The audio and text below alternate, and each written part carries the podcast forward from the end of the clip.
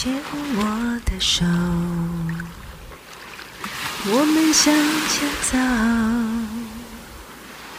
牵我的手，Can true。牵手之声，暖暖新世界，Sunny 主持。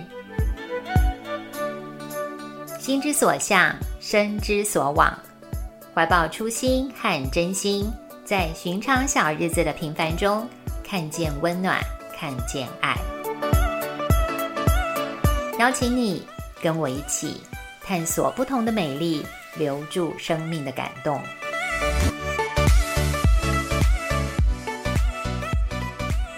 Hello，问候每一位朋友们，欢迎您收听暖暖新世界，我是 Sunny。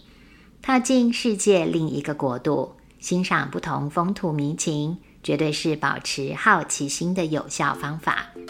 把自己带离不再熟悉的舒适圈，给了我们百分之百的机会重新学习。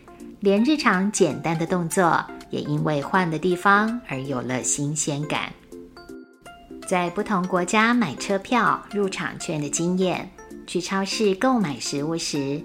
慢慢研究只看得懂图片的食材品相，弄清楚其他币别的硬币和纸钞，一切都得慢下来，才能顺利去执行下一个步骤。这个慢，给了旅人重新做人的机会，重新看待自己和自己的关系，自己跟每一个日常动作的关系，还有自己跟生活、跟世界的关系。复习着，从小小的举动中就得到无以言喻的快乐和成就感，好像回到第一次没有爸爸妈妈陪而单独走出家门去上学的小时候，一个人跟着学校路队走回家，小手握着妈妈给的钱，走到杂货店去买酱油，而且还找对了零钱。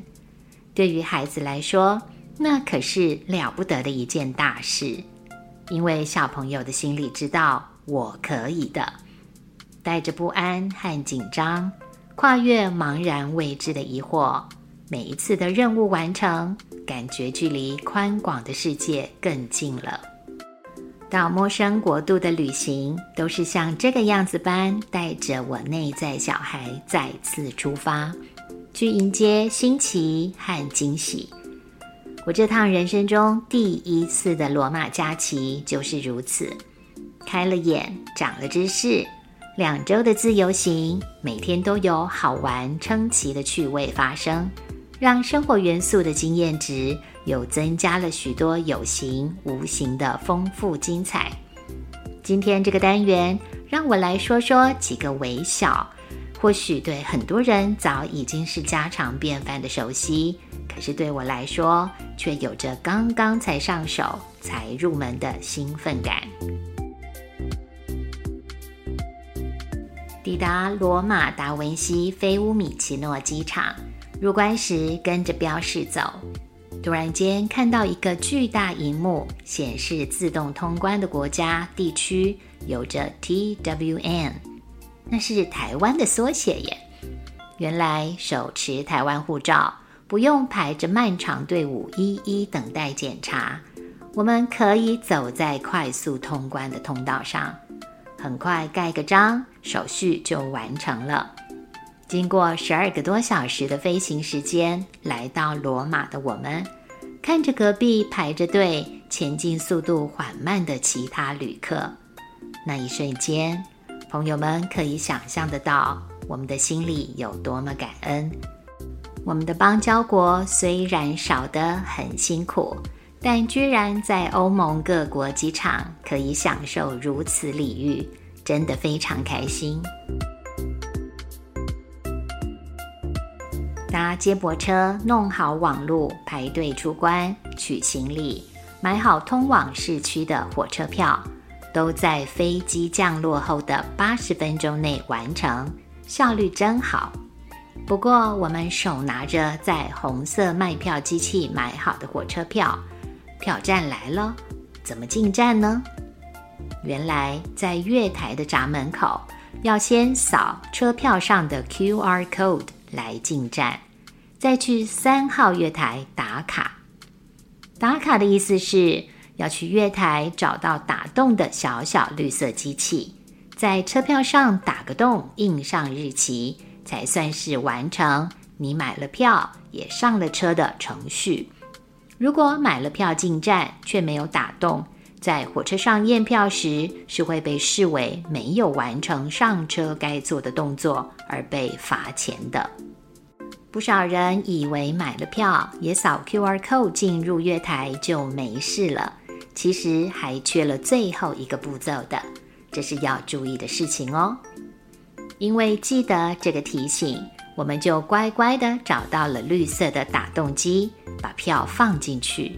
可是机器却一直没反应，开始有点紧张，决定退后让位，先观摩其他旅客的操作方式，再去尝试第二次。不过机器还是没有任何动作。不远处有一对也在等车的情侣，看到我们搞不定的表情，男士就走过来示范给我们看，提醒我们要把票往左边靠。这才成功打上洞跟日期。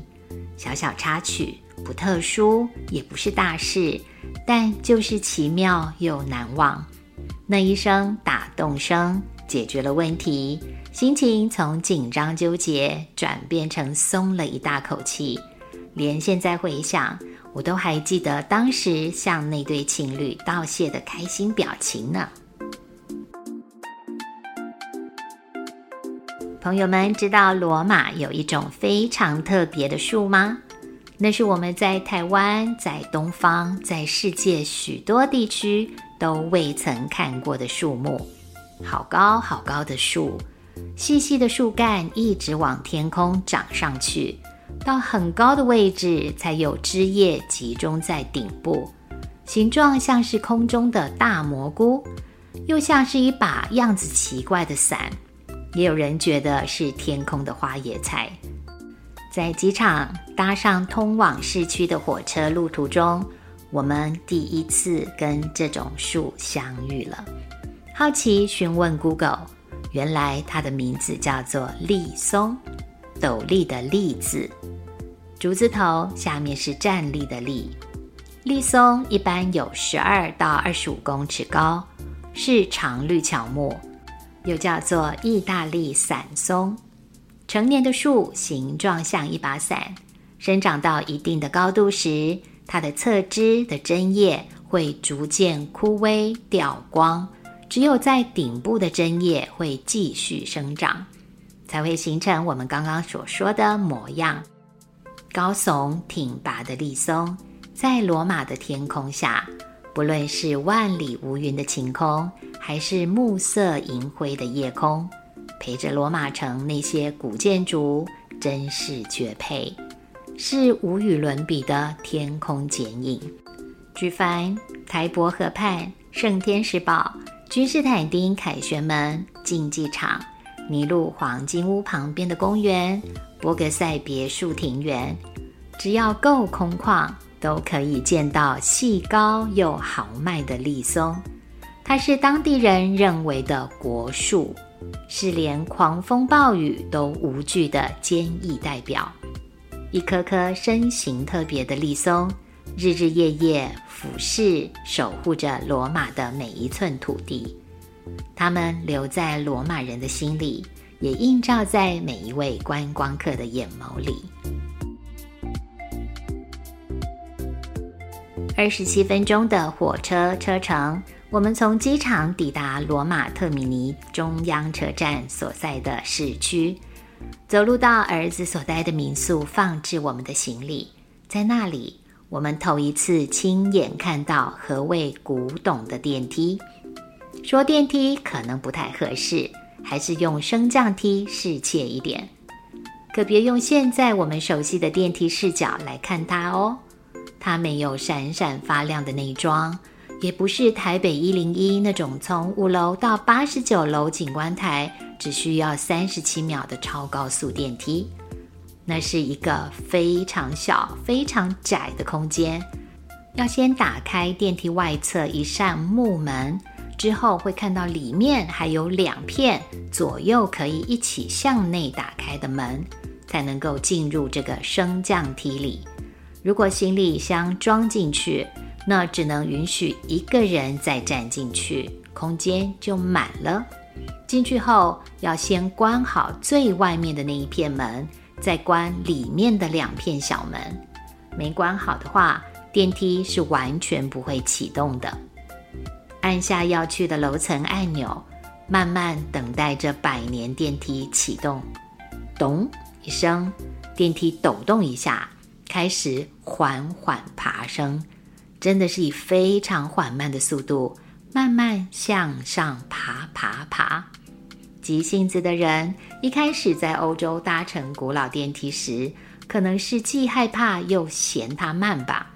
不过生活节奏本来就慢的欧洲人不会认为这是个问题的，因为有电梯已经不错了。有些住宿地点连这种所谓的升降梯都没有呢。除了前面这些为各式各样的石头路面和墙面拍照，田野间看到了一团一团圆筒状的可爱干草。儿子民宿里迷你又会积水的窄小淋浴间，在罗马的第一杯意式冰淇淋是只吃了一口就不想再吃的怪口味。学着欧洲人坐在户外用餐区，享受餐点跟下午茶。习惯用现金结账的我，却在罗马学会每天使用 Apple Pay 来付账。